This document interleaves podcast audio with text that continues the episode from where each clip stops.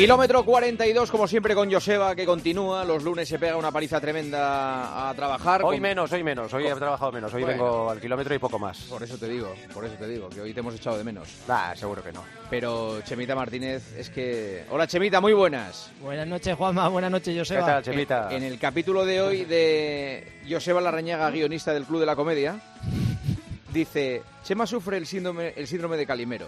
Utiliza sus redes sociales para denunciar que nadie le entiende, que nadie le sigue, que nadie quiere salir a hacer deporte con él.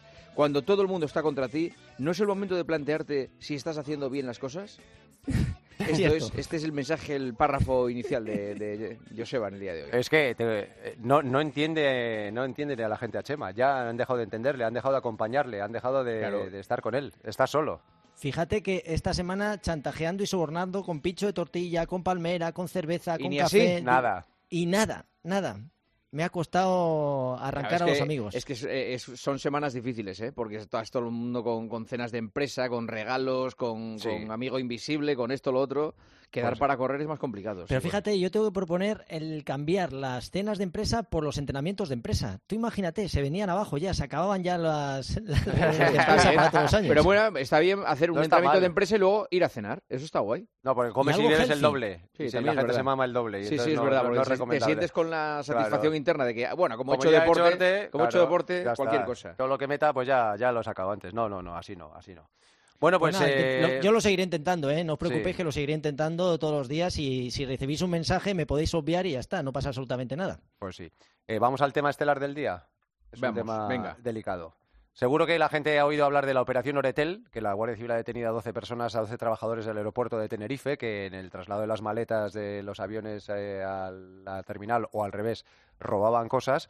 Bueno, robaban hasta casi 2 millones de euros, ¿eh? Eh, 29 relojes de alta gama, 120 joyas, 22 móviles y 13.000 euros en efectivo. ¿Y qué ha pasado? Pues que cuando la Guardia Civil ha recogido todo eso y lo ha puesto en esas típicas imágenes que se suelen ver cuando hay incautación de drogas y todo eso, que Sí. está el dinero así Sí, bien sí, clasificado, de repente en una esquinita ha aparecido un pollo de plástico Ostras. con la boca abierta. y han dicho los atletas, MacPollo. ¿Quién es MacPollo? MacPollo es un pollo de plástico con la boca abierta, insisto, que compraron en el 2018 en unos campeonatos que se celebraron en China y que desde entonces le pusieron el número 12 y se convirtió en el auténtico talismán de la selección de, de atletismo. Y se lo robaron. y se lo robaron y desapareció. Les acompañaba a todos los campeonatos. Para que no durmiera solo, se lo iban repartiendo entre los y las atletas para quedárselo cada uno unos días. Le hicieron una página de Instagram, arroba MacPolloEsp, se llama la, la página. Mm. Y de repente desapareció. Pues imagínate la alegría que se han llevado cuando de repente vieron las imágenes y dijeron, es el nuestro. Lo han recuperado. Bueno, bueno, bueno, y. Diego García Carrera, Es- nuestro es- supermarchador. Es, un pollo de plástico de, plástico de- de los chinos. sí, pero sí, come sí. fuet y espaguetis. Ah, qué bien. Qué Sí, bien. Y Diego García Carrera, nuestro supermarchador, ha sido el encargado de anunciar en las redes sociales que ya volvemos a tener a Mac Pollo. Hola Diego, muy buenas. Hola, muy buenas. En primer lugar, a mí me gustaría eh, apuntar que no, este más pollo no fue comprado en los chinos, así en genérico. No, fue en China. En China. En Ah, China, sí, sí, he dicho en China, he dicho en pues China. Más, más chino imposible. O sea, este sí que es de los chinos. O Hay sea, unos este- campeonatos en Este China. es el, ma- el MacPollo más chino que ha pisado España, vamos, ya te lo digo yo. Eh, eh, ¿Cuánto tiempo fue sin él? ¿Cuánto tiempo estuvisteis sin él? Pues estuvimos sin él, eh, tampoco lo tenemos muy claro, la, la verdad, porque este más pollo sobre todo aparece en las grandes competiciones. y el último pues fue el Mundial de Budapest a finales de agosto. Y de hecho, como en esta época del año pues no hay competiciones porque estamos entrenando precisamente para el Campeonato de España, pues estaba desaparecido, pero tampoco se le echaba mucho de menos. Entonces fue al, al encontrarle ahí en la foto de, del botín que había conseguido la Guardia Civil cuando dijimos, ostras, si es más pollo. Es increíble, ¿eh? Y dije- eh, no tenéis dudas de que era el vuestro, claro. Claro, no, no, o sea, esto es un poco como cuando le preguntan a una madre si reconoce a, a su hijo Sí. gemelo. ¿no? ¿Sabes? Es inconfundible. Pero el valor, claro, es que estás comparando a MacPollo con joyas, con, con relojes de alta gama, con miles y miles de euros. Yo me claro. estoy imaginando a la Guardia Civil que lo puso ahí, En poniendo esquinita. todo tal, y de repente pone el pollo de plástico. Sí, sí. Eso es lo que Sí, demuestra. o sea, lo que sí es cierto es que ahora para nosotros ha sido pues un subidón de, de júbilo y tal, pues para las próximas competiciones que vienen. Y además no solo en España, el resto de, de compañeros de otras selecciones que también le conocen, pues están recibiendo esa noticia con, con mucha emoción. Oye, eh, hay que dejar claro, no es 28 de diciembre. No, no, no. Es que todo esto es en serio. ¿eh? Sí, ha Pues, pasado. Digo, nos está vacilando Diego a todos. Chema, estáis fatal, los atletas, tío, estáis fatal. Fíjate que tenemos que recurrir a, ciertas, a, ciertos, bueno, fetiches o, cosas que nos inspiran, nos pueden dar alegría y simplemente, pues, al final somos supersticiosos, ¿eh? Fíjate que yo estuve 18 años rapándome el pelo en, porque me sentía mucho más seguro y al final eh, pequeñas cosas como estas se convierten en parte de tus rutinas y se echan falta ¿eh? cuando, cuando no está. Lo pasa tampoco nos ha habido, ha habido tan mal este año, ¿eh, Diego? Porque hemos conseguido unas cuantas medallas, que no ha, no ha habido mal sin apoyo.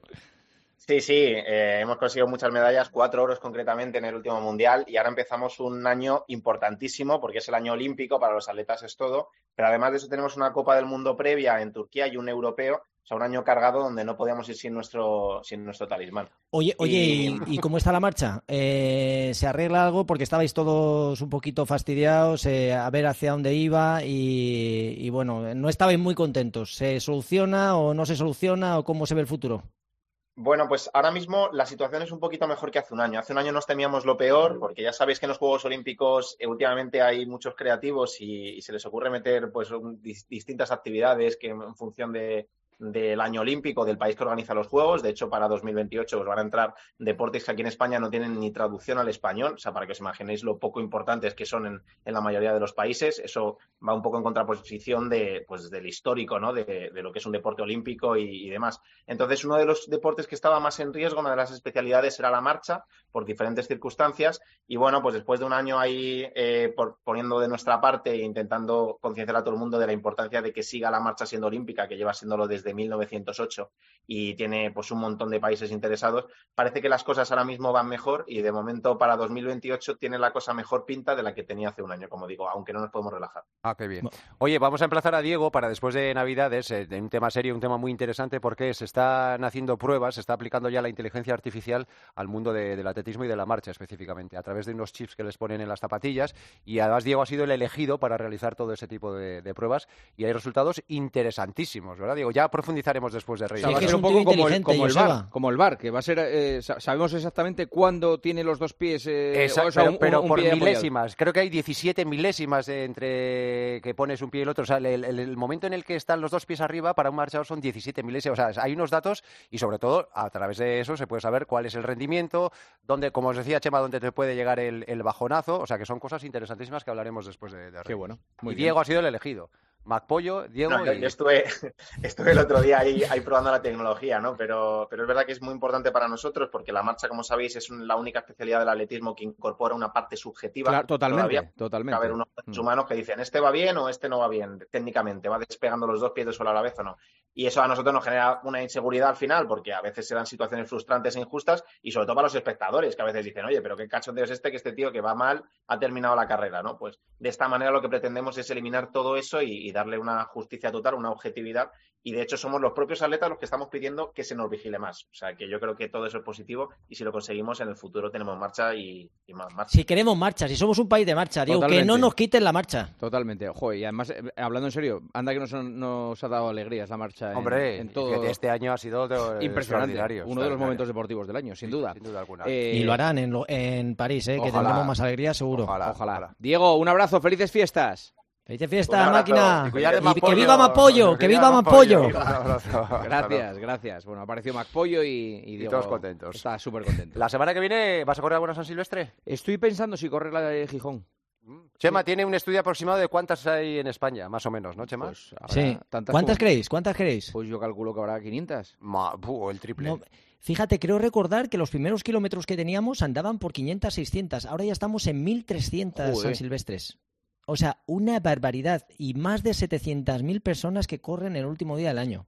Una pregunta, ¿hay, alguna distancia que tenga que ser homologable para llamarse San Silvestre? es decir, ¿tiene que haber una distancia mínima o máxima? No. Cada pueblo o cada ciudad la hace de la distancia que le dé la gana. Como quiera. Date cuenta que para homologar un circuito hay que pagar hay que a la federación porque tienes que llevar a jueces que te homologuen, que te midan el circuito varias veces y al final nadie lo homologa porque tampoco es necesario. Se, convierten estos días en días de fiesta, la gente sale a correr, pasear. No es tan competitivo, sino yo creo que es mucho más social y terminar el año corriendo, ¿no? Como, como está pasando. Pero estamos hablando de más de 700.000 personas, carreras que oscilan entre los 5 y los 10 kilómetros, como, como decías, no hay ninguna distancia obligada, homologada, y bueno, yo creo que la reina de todas las San Silvestres es la San Silvestre Vallecana, que más de 40.000 personas que despiden el año corriendo el día 31 de diciembre, y también se aglutinan no solo las que terminan eh, es el día 31, sino San Silvestre que se hacen desde el día 28, 27, o sea que al final todas las carreras que se hacen en torno a este día 31, último día del año, entran dentro de estas 1.300 competiciones que, ya está bien, ¿eh? más de 700.000 personas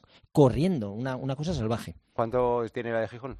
Yo creo que seis y medio. Seis y medio. Seis y medio. ¿Alrededor de la playa? Eh, no, por la ciudad y luego sí, el paseo lo hace entero, el paseo marítimo. Eh, pero es que el paseo de San Lorenzo, desde el principio, desde la zona del Piles hasta el ayuntamiento, son dos y pico, sí. Dos, dos tres, sí, entre dos y tres, dos y medio creo que es. dos y pico, sí, sí. Vale.